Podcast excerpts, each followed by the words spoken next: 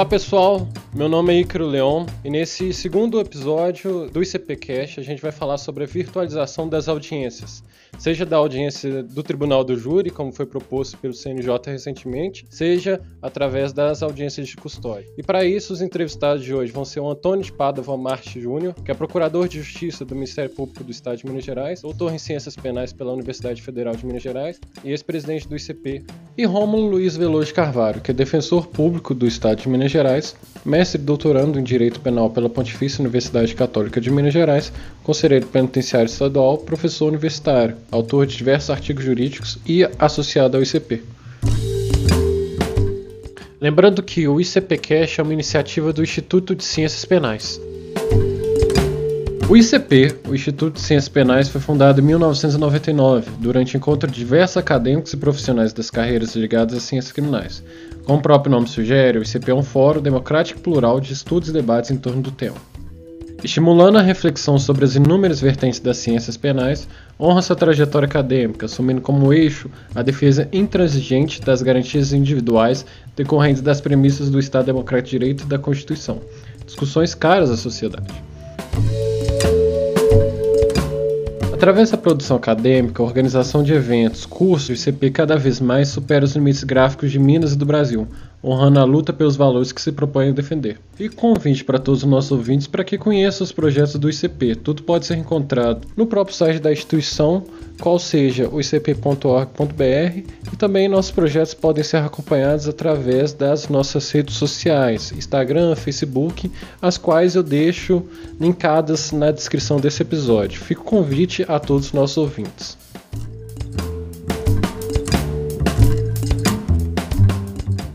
É, primeiramente, eu gostaria de agradecer a disponibilidade de vocês estarem aqui. É, segundo, boa tarde, né, para a gente sintonizar os nossos ouvintes, porque a gente está gravando de tarde agora. O CNJ, através da recomendação 62, realizou a suspensão de todo tipo de audiência, tanto a audiência de custódia, tribunal do júri, quanto as audiências de instrução e julgamento mas logo após as, as, audiências de instrução e julgamento foram viabilizadas através do sistema de videoconferência. É, isso já causou críticas, só que as audiências de custódia e o plenário do júri estão suspensas até os dias atuais. É, diante disso, para viabilizar os trabalhos, a gente sabe da existência de outras atividades que não podem parar, mas a justiça criminal tem um, tem um aspecto particular que se relaciona com a vida de pessoas presas ou próprio sistema de segurança pública. Então, acaba que é necessário viabilizar é, novas formas para que os, os direitos sejam garantidos. Diante disso, o CNJ é, foi apresentada uma proposta no CNJ sobre a possibilidade de videoconferência das audiências de custódia e também a virtualização do tribunal do júri. É, o tribunal do júri através da videoconferência. Eu queria, diante disso que eu falei, eu queria perguntar para os debatedores quais são as perspectivas, quais pontos positivos e negativos que vocês conseguem enxergar nessas propostas que foram apresentadas. É, como vocês veem essa movimentação do CNJ? Só um detalhe, pessoal: essa conversa foi antes de 10 de julho de 2020. Nessa data, o CNJ vedou a realização por videoconferência das audiências de custódia. Então, toda essa conversa foi antes dessa disposição do Conselho Nacional de Justiça. É, queria inicialmente fazer uma saudação ao Ícaro Leon, que me fez o convite para participar desse debate, e saudar igualmente o meu colega de tribuna virtual, defensor público Romulo Carvalho, esperando assim lançar luzes né, sobre esse tema que promete é, se arrastar aí por um tempo. Né? É uma experiência nova, vivenciada por toda a sociedade, e no primeiro instante achei correta a posição do, da justiça, né, tanto estadual como federal, em suspender, primeiramente, as audiências presenciais, entre elas as audiências de custódia, naturalmente os julgamentos pelo tribunal do júri e buscar uma retomada gradual dentro do com as ferramentas tecnológicas hoje à disposição da justiça. Acredito que, como toda novidade, traz uma certa.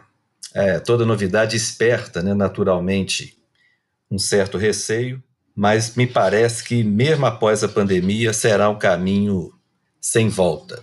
A experiência com o teletrabalho tem sido bastante elogiada em boa parte dos trabalhos forenses, inclusive no âmbito da justiça criminal.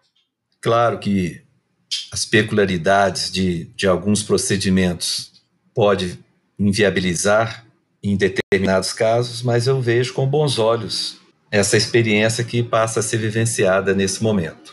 Então, é realmente o cumprimentar aqui de início o Antônio de Padova, Ícaro, agradecer o ICP pelo convite. Acho que é importante a gente ter esse espaço aqui junto a essa nova leva de juristas que tanto abrilhanta o nosso instituto. Então, muito honrado com o convite com a participação aqui para discutir um tema que é dos mais importantes, né? que é o futuro da justiça criminal em meio a essas transformações que essa emergência sanitária nos impõe. Então, num primeiro momento, o CNJ, o Conselho Nacional de Justiça, tem sido né, o locus de debate principal, assim, acho que tanto pela celeridade, pela sua missão constitucional, quanto também pela sua celeridade, a forma com que a agilidade com a qual ele consegue se reunir para deliberar e orientar né, a magistratura por todo o país. No primeiro momento, né, naquele, naquela, naquelas primeiras semanas de pandemia e quando a, quando a questão começou a se disseminar pelo país, eu acho também que as medidas foram acertadas, né? Uma suspensão é, mais ampla que englobou a audiência de réus soltos, é, recomendou que a audiência de réus presos fosse feita por telepresença, também suspendeu a realização de júris até pela engenhosidade, complexidade da medida. Então, acho que num primeiro momento, principalmente funcionando bem para processos menos complexos, aquele processo que a gente que milita no dia a dia chama de é, aqueles processos feijão com arroz, aquela coisa que você tem o tempo todo, prisões em flagrante, a prova testemunhal em, é, menos complexa, mais escassa. Então, funcionou a contento, me parece, eu tenho a impressão parecida com a do Antônio, que funcionou a contento, funcionou bem num primeiro momento, você consegue, as secretarias enviam para a gente os autos digitalizados, a gente é, entra em contato com o, dentro aqui eu sou defensor público, né? Então na defensoria a gente entra em contato com os réus, conversa com eles, faz entrevista reservada, ou seja por vídeo numa sala reservada, seja por telefone, e vai tentando preservar, enfim, a, todas as garantias fundamentais dele, apesar da dificuldade que é imposta pelo novo cenário. Mas diante dos, do, enfim, das medidas e que eram possíveis, né? Porque tem um mundo ideal e tem um mundo possível. Eu sou obrigado a concordar com isso. Dentro do que era possível no primeiro momento, eu acho que as medidas foram, de certa forma, também acertadas. A gente conseguiu, é, como vocês bem colocaram, já a justiça não pode é, ficar imobilizada, paralisada, e essas foram as opções que a gente tinha para para, enfim, desenvolver, caminhar né, naquele primeiro momento. Mas nós já estamos aí com meses de, de crise sanitária e e, e, vão surgindo no debates aí outras propostas, algumas me parecem mais complexas, como é a que envolve o Tribunal do Júri, para retomada, e eu acho que a gente tem que ficar bem atento sempre para não perder o nosso farol, que é a Constituição Federal, na hora de, mesmo durante as crises, mesmo durante as excepcionalidades, a gente conseguir preservar o núcleo de direitos fundamentais, que certamente é, devem inspirar e fazer a leitura de todos os procedimentos em matéria penal. Diante do que vocês trouxeram, é, eu trago alguns argumentos, tanto favoráveis quanto contrários, foram apresentados nessa discussão do CNJ. Eu queria que vocês comentassem um pouco sobre eles. Em relação aos argumentos favoráveis, é, dizem que se trata de mera possibilidade e ficaria a cargo do Ministério Público ou da própria Defesa para verificar se eles concordam com aquela medida. E também dizem que não vedaria entrevista reservada com o réu, né, que é direito garantido. E também é, as testemunhas, as pessoas que não teriam que comparecer, que não têm que comparecer, não teriam que comparecer,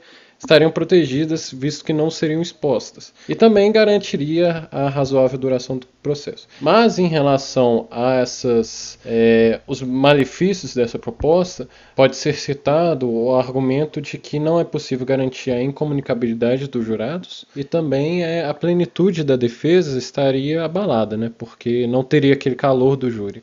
Também uma das argumentações contrárias que eu recordei agora foi a de que os jurados, sabendo que é, o réu se encontra no presídio, é, se não poderia influenciar a decisão deles, porque a gente já sabe que tem toda aquela discussão é, acerca do, da, do réu utilizar uniforme, utilizar algemas durante o plenário, que isso poderia influenciar. Então eu queria que vocês comentassem um pouco sobre isso também.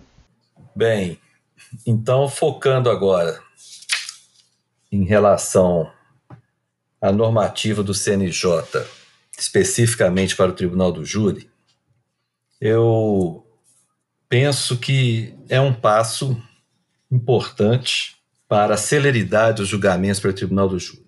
É uma necessidade que vai permanecer mesmo após a pandemia. Mas, de fato, como já destacado aqui pelo Rômulo, vai esbarrar na, nas garantias individuais. Eu penso que, dentro do procedimento, havendo a concordância de acusação e defesa, não haveria então um problema para o julgamento de determinado caso nos moldes propostos pelo CNJ, que é a, o julgamento através de videoconferência, mas com a presença dos jurados em local único, né? na presença também do juiz, ficando as partes, então, é, entregues ao debate por videoconferência, tanto a acusação, Ministério Público, como a defesa. Esse modelo me parece interessante desde que haja concordância, né? Vou dizer, no primeiro ponto. Deveria haver uma possibilidade para que a defesa, especialmente, se posicionasse sobre a conveniência do julgamento nesses moldes. Isso porque alguns advogados, ou a sua grande, a grande maioria dos advogados, já estabelecem ali uma estratégia segundo as características da, de um caso concreto. Né? Ora, antecipando as teses para já modelar a acusação através da sentença de pronúncia, ora deixando as teses reservadas só para o momento do plenário, onde ele vai contar com, com a sua oratória, enfim, com a sua estratégia como um todo. Então é preciso consultar a defesa, no meu modo de ver, a esse respeito. Por outro lado, eu não, não tomo a posição que alguns vêm já adotando de se posicionar contrariamente à medida. Na verdade, o tribunal do júri, mesmo na forma presencial, já enfrenta graves problemas. Como eu tenho atuado é, nos procedimentos né, em grau de recurso dos crimes dolosos contra a vida, tenho visto, não raras vezes, é, uma atuação muito abaixo da crítica por parte de advogados dativos. Esse é um tema que eu tenho debatido muito, é um tema chato, porque você acaba fazendo a crítica a, a outro profissional e ela, evidentemente, se eu estou me falando de defensores dativos, da classe dos advogados, é, eu não vou me referir a todos, né? Essa é uma parcela pequena, evidentemente. Tem excelentes advogados que trabalham como dativos e estabelece um, um mesmo marco, a mesma dedicação, se quando ele desenvolve um trabalho também como advogado constituído, sem nenhuma diferença. Mas essa praxe que foi colocada, e eu até chamo esse ponto para ouvir a opinião do Romulo, que enquanto defensor, eu, eu já posso adiantar que a diferença de defesa oferecida pelos defensores públicos é substancialmente superior àquela oferecida pelo advogado dativo.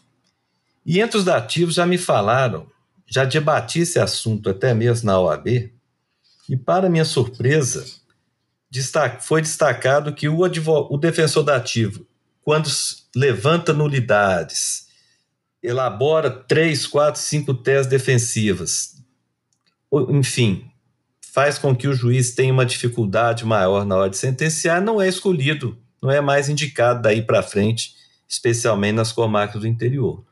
E aquele defensor dativo que atua de maneira dócil, sem questionar a, o desenvolver, desenvolver do processo, sem levantar mais do que uma ou duas teses, acaba sendo indicado para outros tantos processos para que em nome da celeridade, da falta, inclusive, de recursos, né? falando até na, na, no direito à segunda instância, e se discutir aquela causa em segunda instância.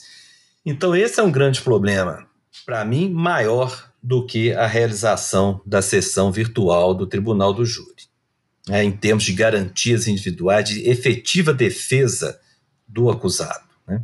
Agora, res, ressalto em primeiro, nesse primeiro instante em que essa novidade está sendo discutida, eu não vejo como fazer um julgamento sem a concordância da defesa, especialmente. Então, gente, bacana a posição do Antônio.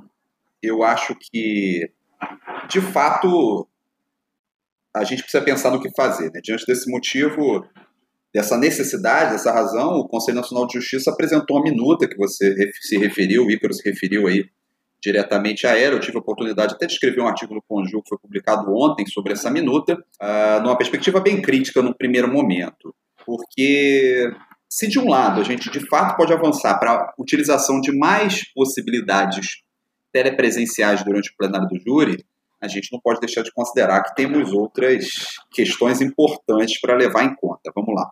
Uh, de saída, na minuta que está ali prevista, ela prevê uma facultatividade da presença do defensor ou da acusação presencialmente. Esse é um ponto que é, me parece básico. Né? Se, claro, a acusação ou a defesa fizerem questão de estar no plenário por sua conta e risco, elas poderão fazer o uso dessa prerrogativa me parece que isso é básico. Mas já nessa, nessa premissa básica você tem um problema. Me parece que quando a, a acusação optar por fazer da sua casa a, a, acusação, me parece que vai ser feita uma acusação deficiente diante de um defensor que se postar lá presencialmente. E de outro lado, a mesma coisa. Se o Ministério Público se faz presente diante dos sete jurados, dos sete julgadores da causa, e o defensor opta por ter a sua defesa durante os debates projetada numa tela diante dos jurados, eu acho que esse cidadão está indefeso. Então a gente teria um julgamento que ele vai acontecer na perspectiva formal, mas do ponto de vista da, do devido processo legal substancial, a gente tem um prejuízo aí grande, é, pra, seja para qual parte for aquela que esteja ausente o Antônio toca num ponto que é importante, a facultatividade, a concordância da defesa com esse procedimento. Porque se a defesa não concorda, ainda assim que ela vai acabar dando causa, eu reconheço, a um eventual é, prolongamento da instrução e eventual prisão preventiva que pode estar em curso, isso vai acabar sendo prorrogado, mas eu acho que faz parte da, de um risco que a defesa vai ter que calcular com o seu representado, né, ou com o seu cliente, no caso da advocacia privada de fato, você impor um procedimento ao arrepio da lei, sem concordância com a defesa, na qual a gente tem que lembrar que esse procedimento ele não vem só com a possibilidade dos debates transcorrerem de forma telepresencial. Ele vem junto da previsão como regra de um depois de um interrogatório ser realizado também de forma telepresencial. Os réus presos, todos eles pela proposta em trâmite, teriam que prestar o seu interrogatório de dentro da unidade prisional. Imagina se é difícil um, um réu é, presencialmente gerar qualquer tipo de empatia nos jurados, imagina um indivíduo dentro das unidades prisionais de uniforme, projetado numa tela, em que naquela tela vai ser. vai transpassar para todos os jurados o quê? Se o cara está preso ali é porque ele fez. Se ele está dentro de uma unidade penitenciária, eu não vou me comover ao tirar ele para ali. O julgamento ele sai da análise da prova dos autos e quem milita no júri sabe bem disso. No júri, qualquer detalhe pode ser determinante para uma condenação ou até para uma absolvição. E me parece que você projetar o, o personagem principal do, né, daquele, daquele julgamento, que é o réu, é, em função dos atos atribuídos a ele, que todo o julgamento ele é moldado. Então, você, você fazer com que ele tenha impedida a possibilidade de estar diante do seu julgador de forma compulsória, a previsão do CPP que permite o interrogatório por videoconferência é extremamente excepcional. Você regulamentar via o CNJ é, é, é, essa prática enquanto procedimento me parece muito problemático. Né? E uma coisa que está sendo deixada um pouquinho de lado nesse debate público é a forma como a, como a decisão acontece. Né? Os estudos sobre teoria da decisão judicial, aí já pode. Eu, eu citei isso na, é um texto do GrandNet, no, no artigo que eu escrevi, você tem o procedimento psicológico da tomada de decisão, ele é muito complexo. E a única forma de legitimar esse complexo procedimento é o respeito à forma penal. É um processo, a condenação ela é possível num Estado de Direito desde que você siga aquele figurino constitucional de legitimidade. Você transformar todo o procedimento e aí insisto, é, no, no, o Antônio ele coloca bem a ideia da facultatividade. Se for facultativo, uma decisão, a gente não pode também é, anular a vontade do, do, da defesa técnica junto com o do réu de participarem do procedimento. Mas você fazer uma obrigar uma participação compulsória de um indivíduo a se submeter a um interrogatório telepresencial naquele que provavelmente é o dia mais decisivo da vida de quem é levado ao Tribunal Popular, me parece complexo demais, sobretudo para ser uma decisão tomada por um ato do CNJ, que a gente sabe não goza de competência constitucional para legislar em matéria processual penal. E então acho que de assim, numa primeira, numa primeira reflexão, eu acho que a gente pode sim usar a tecnologia como aliada, mas eu acho que a gente não pode perder de perspectiva algumas premissas que são necessárias para um julgamento conforme o Código de Processo Penal e o figurino constitucional. Vamos fechar o estabelecimento lá do plenário do júri para disponibilizar um link para quem quiser acompanhar para garantir a publicidade. Vamos utilizar plenários grandes, se preciso pedir auxílio a câmaras municipais, isso já é muito feito no interior, que não tem às vezes um plenário tão grande como é o caso do primeiro Tribunal do Júri da capital, você dá o distanciamento social dos jurados, enfim, e também promotor e acusação, juízes serventuários todos com a sua distância observada. Mas um outro problema também, só para encerrar essa fala aqui, que é grave, esse eu ainda não vi solução apresentada, é a questão da incomunicabilidade dos jurados. Eu vi que pela proposta o jurado ele é sorteado telepresencialmente, e aí então ele se dirige ao fórum. Só que o nosso Código de Processo Penal fala que depois do sorteio o jurado já está incomunicável. Quem vai garantir que esse jurado, ao pegar o ônibus, ao pegar seu carro, não vai conversar com o familiar sobre o julgamento que ele está indo realizar, não vai jogar na internet para pesquisar informações sobre o caso? A gente vai criar um procedimento de comunicabilidade de faz de conta. Ah, esse procedimento vai ser um convite ao desrespeito à comunicabilidade dos jurados. E isso tem toda uma responsabilidade, toda uma problemática que pode ser gerada a partir daí. Enfim, são essas as reflexões iniciais aqui que eu faço, claro, sempre aberto ao bom debate.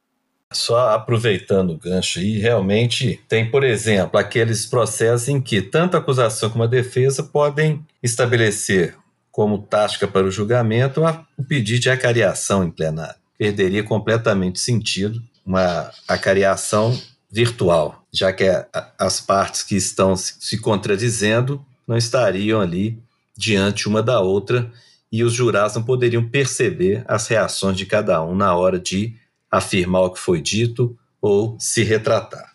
Em relação ao réu preso, também perfeita colocação, né, que tanto Ícaro já havia antecipado essa preocupação, quanto agora também o Rômulo, ao destacar que a videoconferência de um, do interrogatório por videoconferência de um réu dentro do sistema penitenciário já é um indicativo, ou pelo menos o início, né, de condenação no, antes mesmo de se iniciar os debates. Eram essas observações em complemento à fala do Romulo. E é interessante, é, pela fala do Romulo, sobre essa questão da incomunicabilidade dos jurados, porque os argumentos contrários são de que, como que eles, os jurados não tiveram é, acesso ao caso propriamente dito, ainda não tiveram acesso aos debates, à denúncia propriamente dita, o que o Ministério Público falou, a defesa falou, é, eles não teriam, não trariam esse prejuízo. E, e, a princípio, eu consigo. Existe uma lógica nessa fala, só que percebe-se que é totalmente contrária ao próprio Código de Processo Penal. Né? O Código de Processo Penal é claro que a incomunicabilidade é logo após o sorteio. E mesmo assim, eles trazem é, esses argumentos que, logicamente, têm algum tipo de, de, de, adesão, só que vai contra a própria questão da forma no, próprio, no, no processo. É bacana essa tua colocação. Eu estava pensando aqui, esse argumento, assim, eu, eu vi um melhor. Tem um argumento que sustenta que os oficiais de justiça vão ficar postos para para buscar os, os, jurados na casa deles e tudo mais. Mas é obviamente que isso não resolve. Né? A gente sabe que a justiça não vai gozar de 25 oficiais de justiça para ficarem lá na casa acompanhando o sorteio e que isso ia acabar gerando um prejuízo sanitário maior ainda. Você despender e utilizar toda essa força de, de serventuários. De outro lado, sobre esse argumento que eles não têm acesso ainda ao conteúdo do processo, sinceramente, ele não convence, porque eu, pelo menos, já participei de julgamentos. Os julgamentos dos crimes dolosos contra a vida despertam e magnetizam o interesse de toda uma comunidade afetada. Eu trabalho na comarca da região metropolitana aqui de Belo Horizonte, e, por exemplo, já fiz casos em que todos os meus estagiários, os colegas que trabalhavam comigo, conheciam o caso antes do julgamento. O nome do réu e o nome da vítima ele é publicizado antes do julgamento. Então é evidentemente que o jurado, quando ele é sorteado, ele é sorteado. Quando você cria a lista dos jurados, você cria a lista daquela sessão de julgamento. E você indica quais processos vão a julgamento naquela sessão.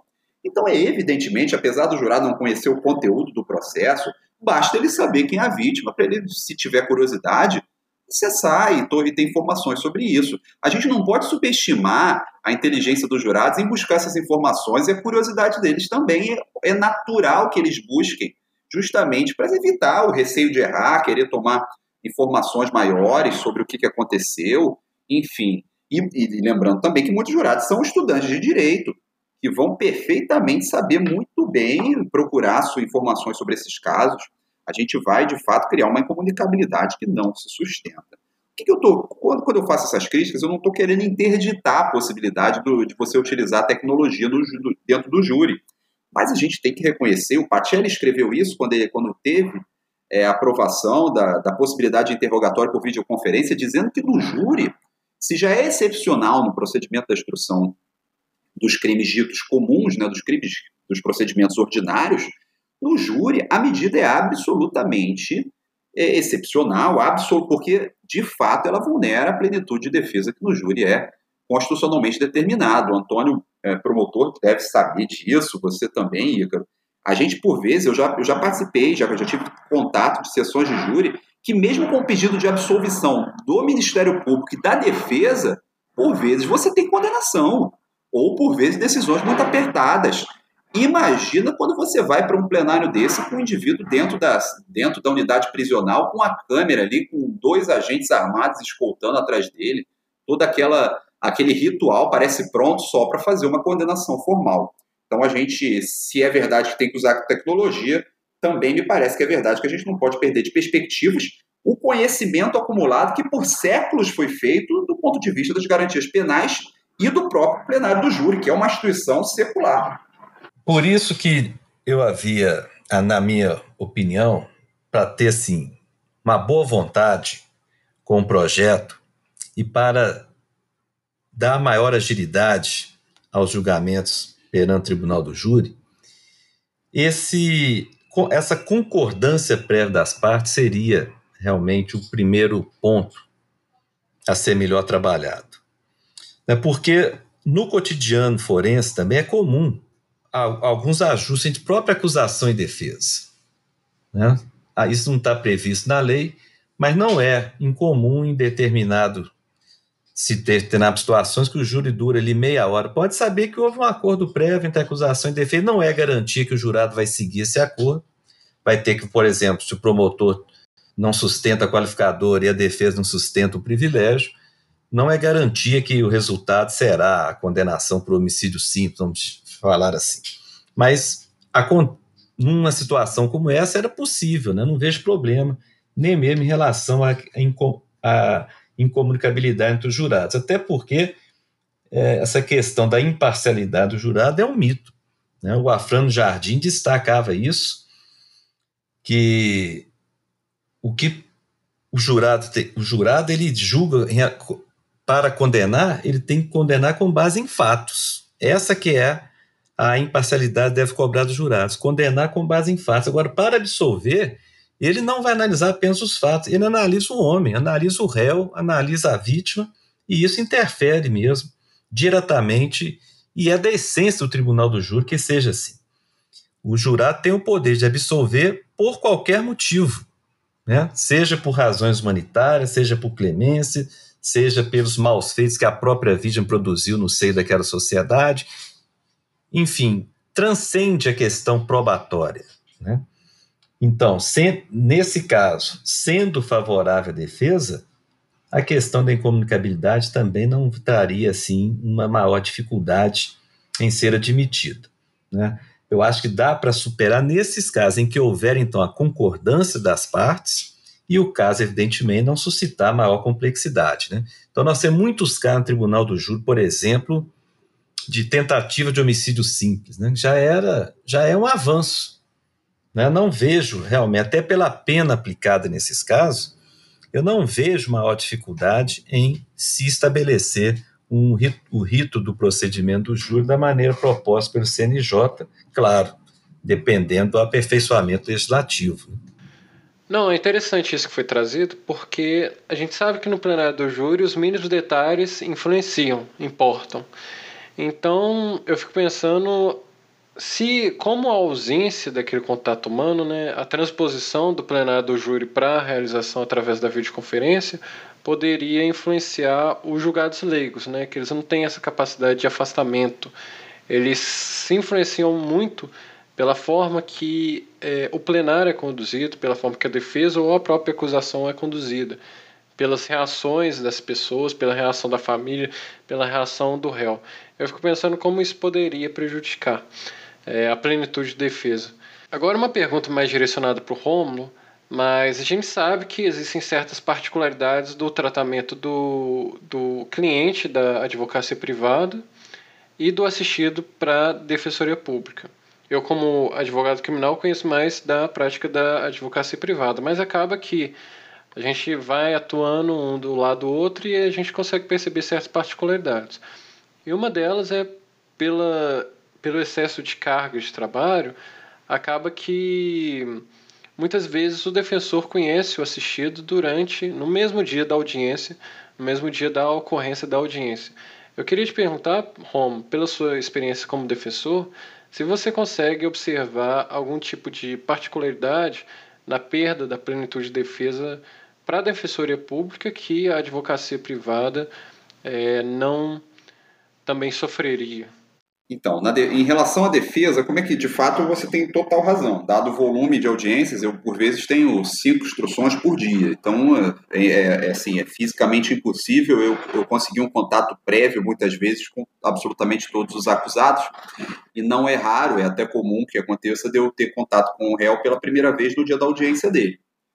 Então, é, é porque dentro do plenário do júri eu não consigo nem te conceber qual seria o efeito, porque eu dada a facultatividade que a resolução apontou, eu vou fazer questão de ir a todos os júris, porque eu conceberia uma, na verdade, um julgamento sem a presença física da defesa ali muito prejudicial para o acusado. Então eu, particularmente, vou, vou estar presente lá em relação a ele. Com relação ao contato com ele por telefone ou, ou videoconferência para fazer entrevista reservada, não tem maiores problemas. Isso eu, eu, confesso que, do ponto de vista, pelo menos das audiências que eu tive, esse não é o ponto mais sensível da problemática.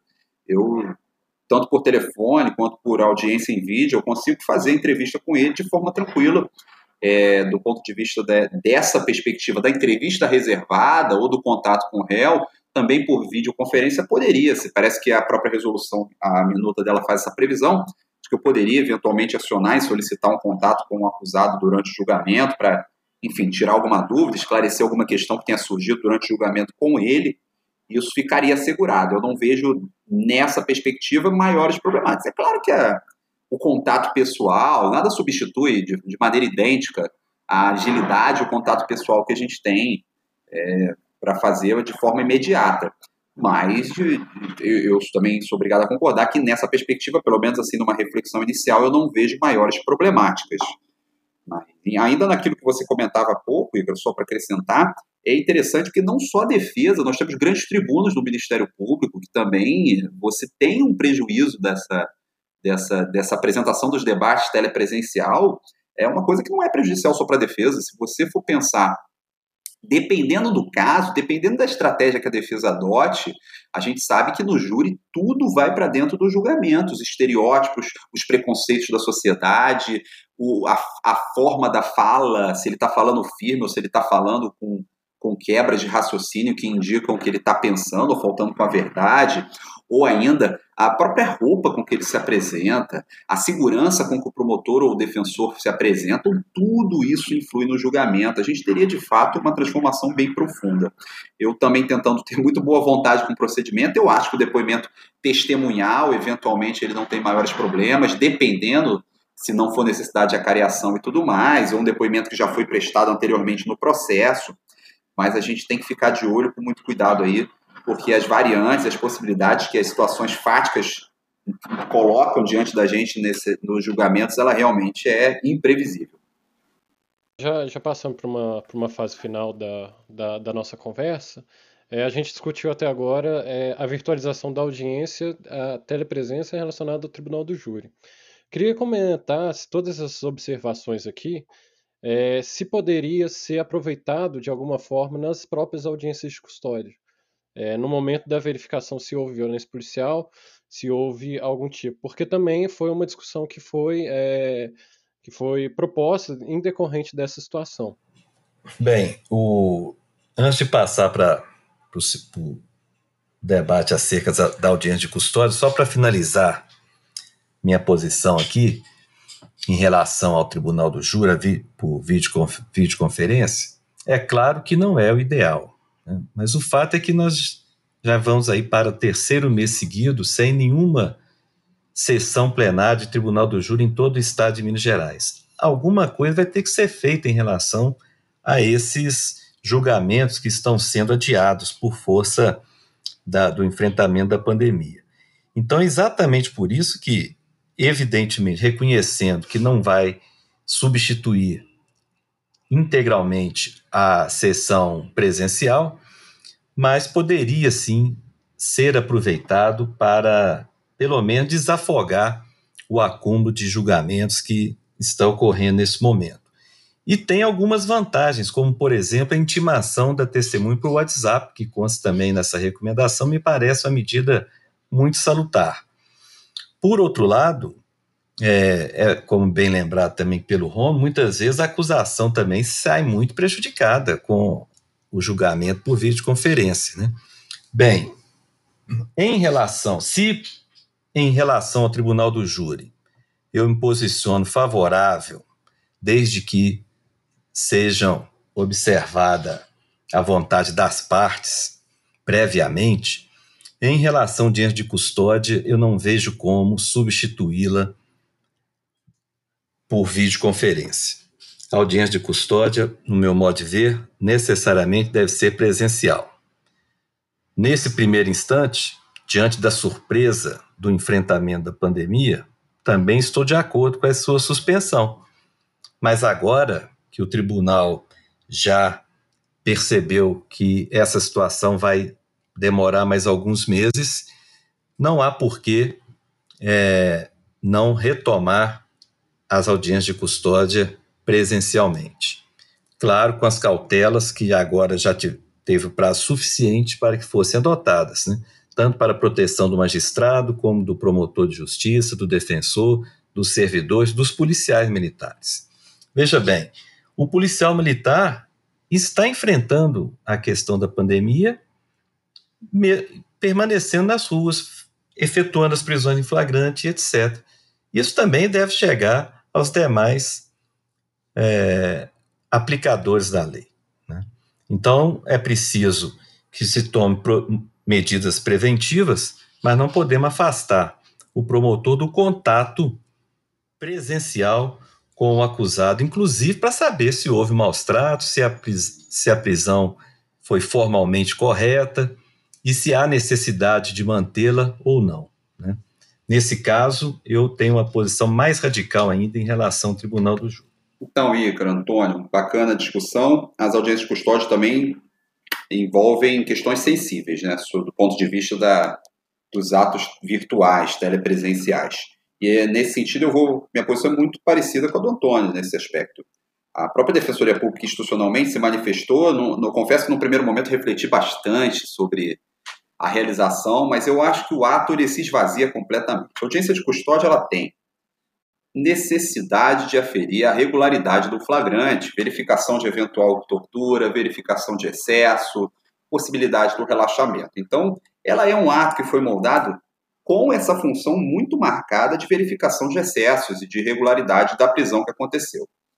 Então, você já perderia do ponto de vista. Imagina que o indivíduo levado a, a, a, ser apresentado diante de uma câmara poderia estar com seu algoz do lado sem que as partes pudessem nada fazer, visto que também estariam a, por vezes, dezenas de quilômetros do, do indivíduo. Então eu não vejo utilidade prática e acho, já que eu critiquei a resolução do ponto de vista do júri em vários aspectos, eu vou aqui fazer um elogio também ao CNJ. Acho que o CNJ tem andado bem na regulamentação dessa problemática.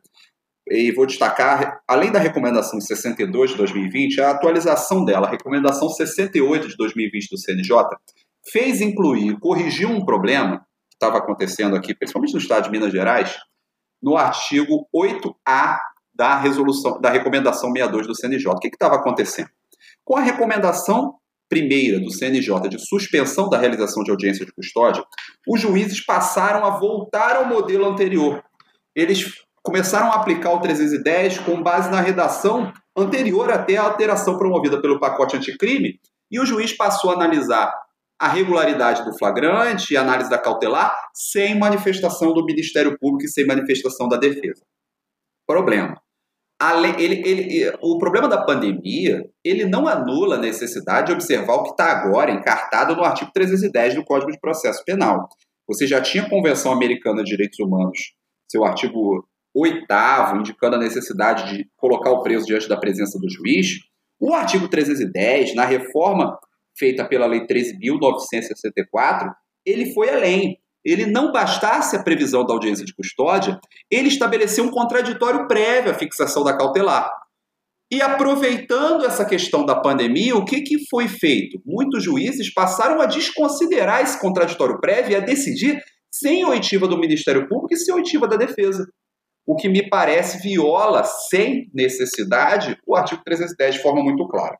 Percebendo isso, o CNJ recomendou, criou um procedimento. Olha, já que a gente não pode fazer audiência presencial ainda, né, então que no mínimo se respeite o contraditório prévio que foi estabelecido pelo artigo 310. Isso está é isso que eu estou falando para vocês está no artigo 8A dessa recomendação 68 do CNJ, me parece que veio em bom tempo para corrigir uma distorção. A gente tinha voltado no modelo anterior, mas voltado espancando todas as garantias que ele trouxe, não só para afastar a necessidade de audiência presencial. E faço coro aí também com o Antônio para a crítica que a gente precisa fazer ao que está acontecendo. Né? Nós estamos vivendo em sociedade em que todos lutam pela essencialidade da sua função, e essa briga é muito nobre, desde os comerciantes até os setores empresariais. Nós vemos aí o estado, o meu estado de origem, o Rio de Janeiro, com partidas de futebol já retomadas. Eu não estou dizendo que a gente tem que fazer isso, mas, mas essa é o, é o que está acontecendo na sociedade.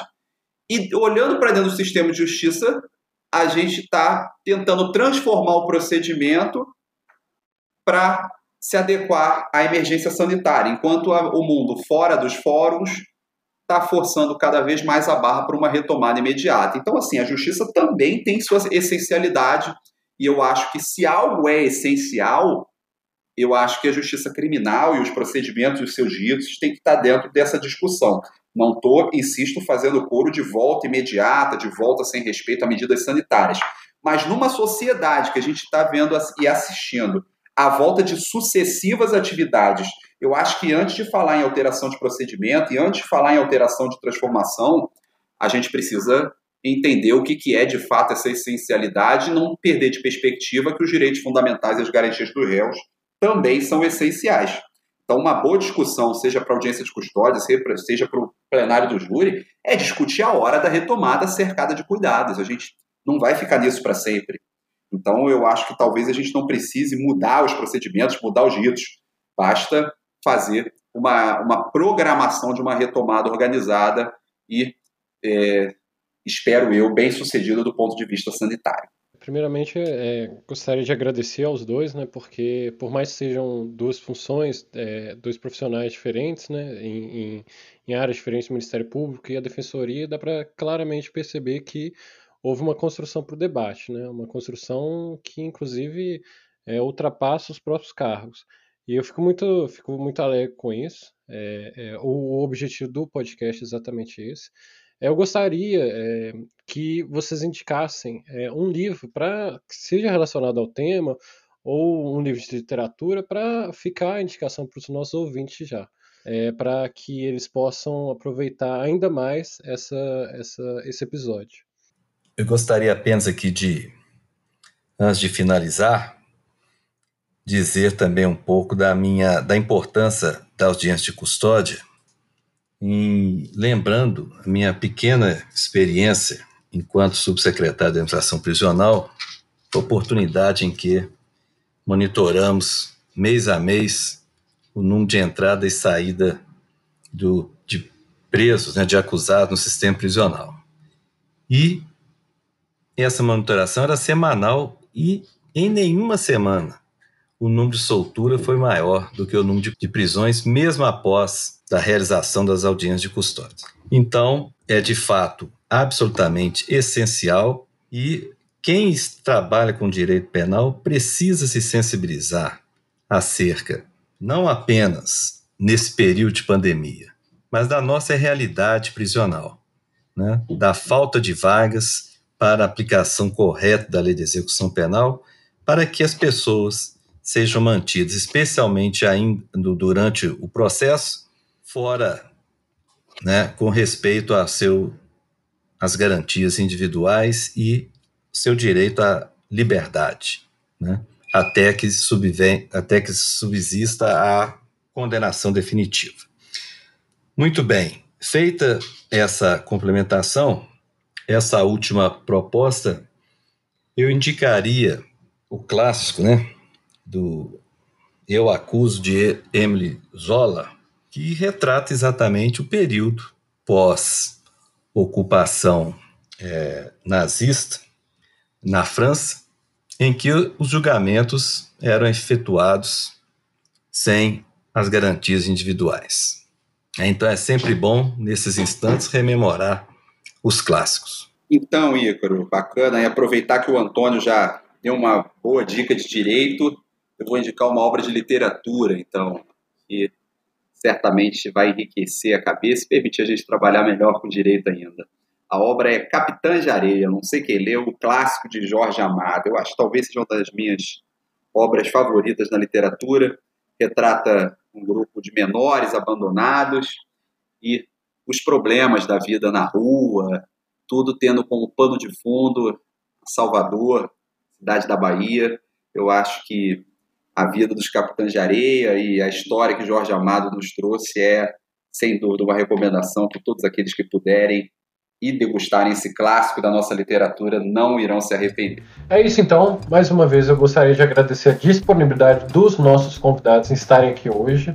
Tenho certeza que a conversa aqui foi de grande valia para mim, também vai ser para os nossos ouvintes. Qualquer dúvida, sugestão ou reclamação podem enviar no e-mail que eu vou deixar na descrição desse episódio. Fica o convite também para vocês conhecerem os projetos do ICP através das nossas redes sociais. Muito obrigado, grande abraço e até o próximo.